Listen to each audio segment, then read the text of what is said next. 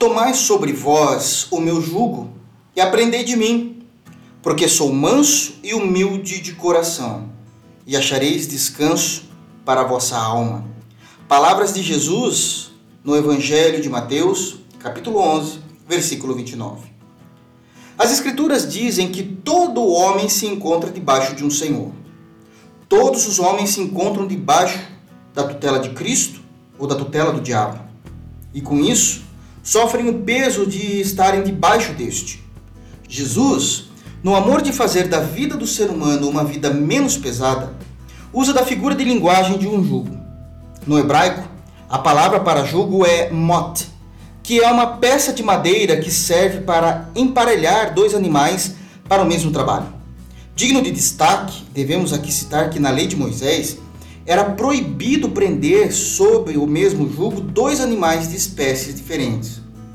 Quando Jesus diz essas palavras, ele está dizendo que o jugo do mundo é demasiadamente pesado. O mundo, isso é, o sistema espiritual que rege todo o planeta, é do maligno. Portanto, o jugo é sempre pesaroso, difícil de carregar, sem dizer que ninguém se alegra em servir sob o jugo do inimigo. O pecado é considerado um jugo semelhante, que condiciona o homem à servidão, provocando consequências de toda a ordem física, moral, espiritual, psicológica, social. E é nessa circunstância que Jesus aparece em Israel, dizendo que seu jugo é suave e que seu fardo é leve. Isto é, o Evangelho, que, embora muitas vezes difícil de cumprir, contamos com a ajuda do Espírito Santo.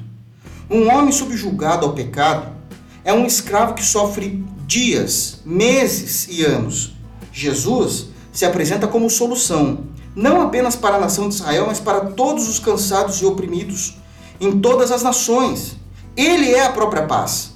O jugo de Jesus é leve, porque doutrina o homem para o caminho do bem, e ao se fazer o bem, se é recompensado.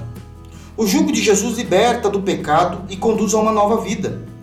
Ao dizer, tomai o meu jugo, é o mesmo que ele falasse, tire seu fardo pesado que o mundo coloca sobre você, com a devida punição no final dos seus dias, e coloque o meu que é suave e leve, pois eu o levarei junto com você, visto que sou homem como você.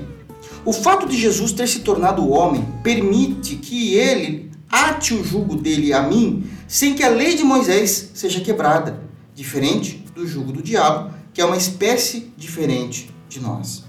Que possamos caminhar junto a Cristo sob o mesmo jugo e assim acharemos paz para as nossas almas.